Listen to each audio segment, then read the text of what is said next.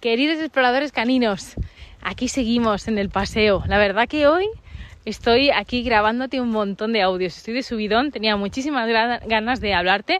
Para ti mm, no lo notas porque tú estás escuchando los audios porque los he programado para que vayan saliendo a lo largo de la semana. Nosotros estamos de vacaciones ahora mismo y claro, pues el espacio-tiempo pues no se nota en estos audios, que es una de las cosas que más me, me gustan de, de esto.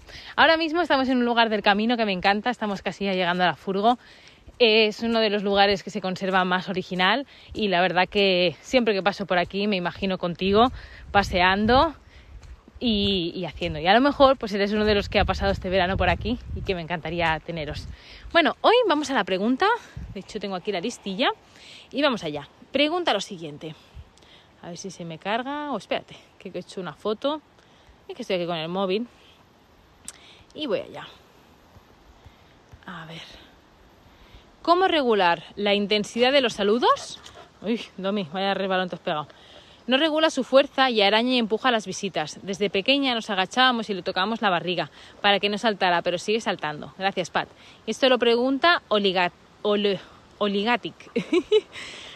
vale, muy buena pregunta. El tema de los saludos a los humanos. Temazo también.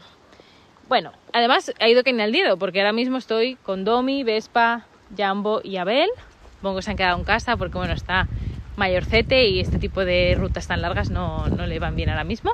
Pero bueno, Domi ahora mismo, tal y como estaba grabando, han venido aquí a toda hostia y casi me arrolla. Ahora, hoy en día, ha sido un casi me arrolla. Esto hace unos años, cuando llegó, fue, sería me arrolló.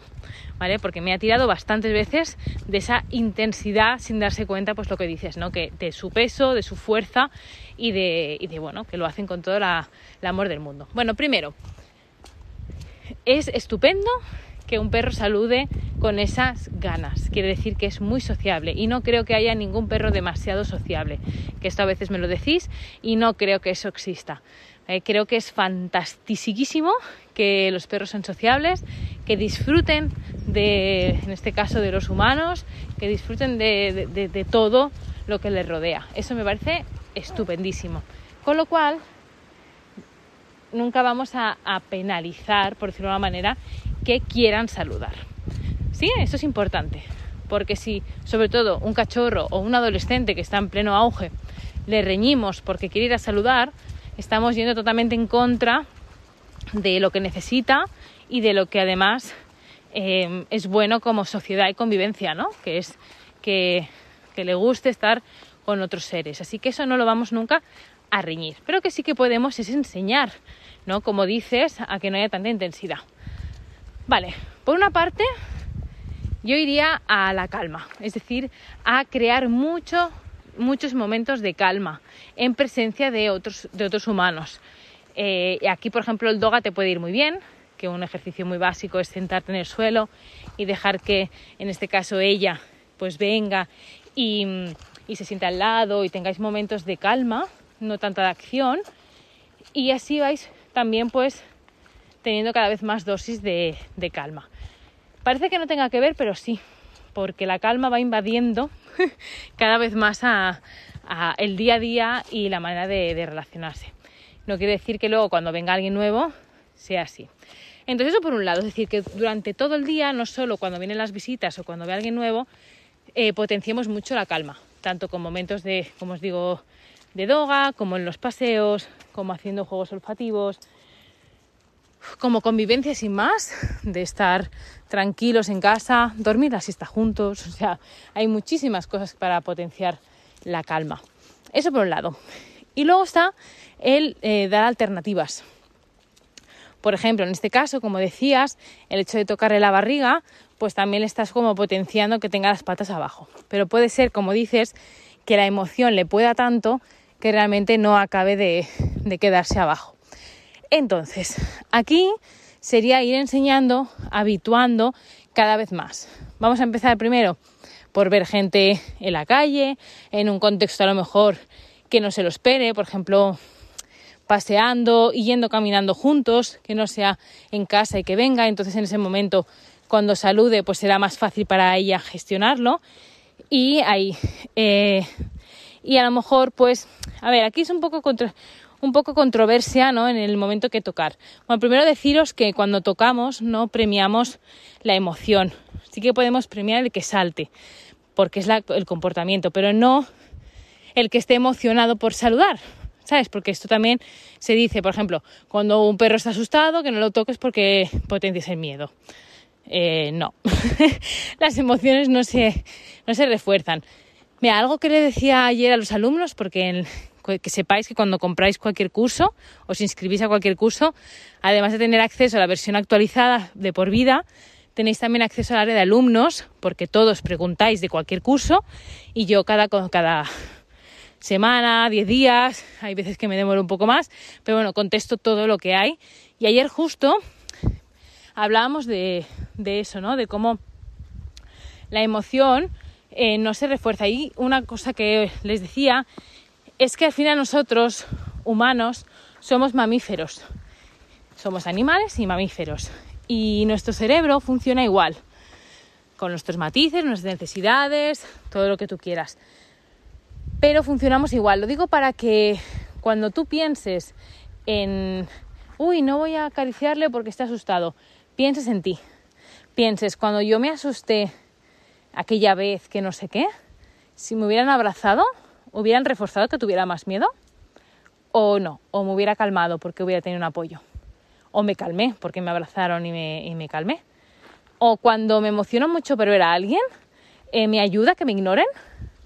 O sea, yo por ejemplo soy una emocionada de la vida y he aprendido también a, que hay veces que hay gente que le abrumo. Eso es así, porque es más tímida, necesita más espacio, yo no me doy cuenta y de repente digo, uy, pobre, que le ha arrollado, hecho de tsunami. Pues bueno, ahí eh, que me ignore no va a hacer que yo me emocione menos.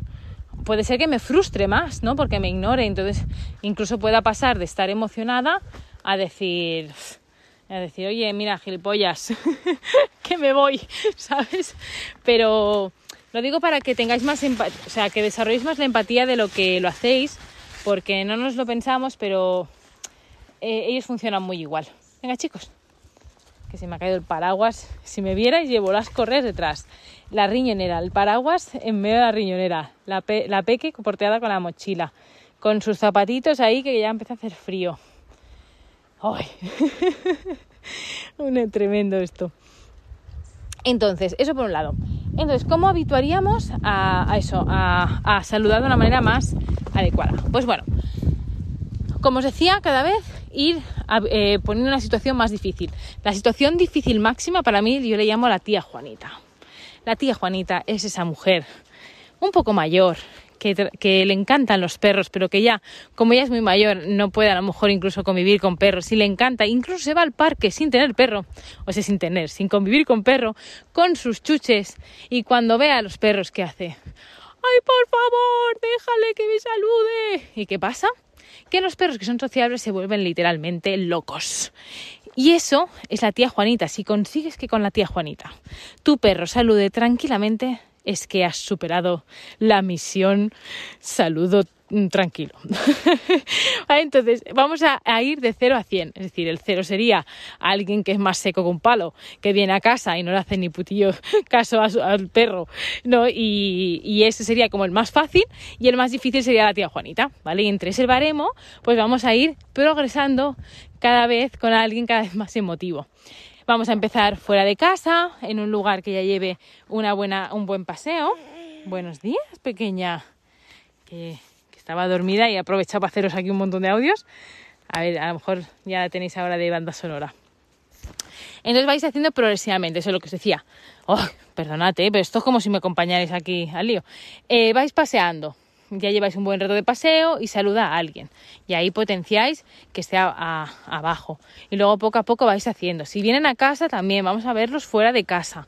Eh, que haya dado un buen paseo, incluso ya que haya jugado. A Domi, por ejemplo, algo que le relaja mogollón es que juguemos mucho con el mordedor antes de que venga la gente o incluso cuando está la gente en casa. Mira, os pongo un ejemplo. Este fin de semana, como os decía, hemos estado con un montón de compañeros y hemos llegado a estar en casa ocho personas Sí, así me va la mar. Así soy. que creo un retiro empresarial y me traigo a todo el mundo a casa antes. y yo encantada porque los disfruto mogollón. Bueno, pues estando en casa, claro, Domi, imagínate, tanta gente, emociones, así, aquí y allá. Y eso hace que hay veces que se le va la pinza. Se le va la pinza y empieza pues a, querer morder, a querer jugar e incluso cuando viene alguien a casa pues empieza a saltar como decías como una loca, en este caso como un loco. algo que nos ayuda muchísimo es eh, coger, llevármelo arriba a la habitación donde solemos jugar y jugar un mogollón con él. Juego de manera que lo agoto mentalmente porque el juego si realmente... Eh, no es que lo hagas bien, pero si realmente le pones también matices mentales, los agotas en un momento y sobre todo pues eso, ¿no? Perracos que, son más activos y más que la focalización les, les cansa, pues eso. Entonces eh, juego con él y luego vuelvo a darle la oportunidad de ir.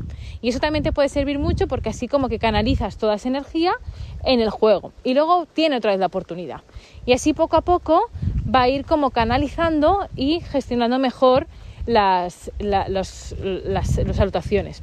Así que bueno, en resumen, no vamos a reñir la socialización, vamos a intentar que salude fuera de casa, que sea en un momento que haya gastado energía, vamos a canalizar toda esa energía en el juego y luego además, si podemos, vamos a ir progresivo, es decir, desde el, humano palo hasta la tía Juanita y vamos a ir progresivamente para que aprendan, eh, pues eso, ¿no? Que a, gestionarse y a saludar tranquilamente.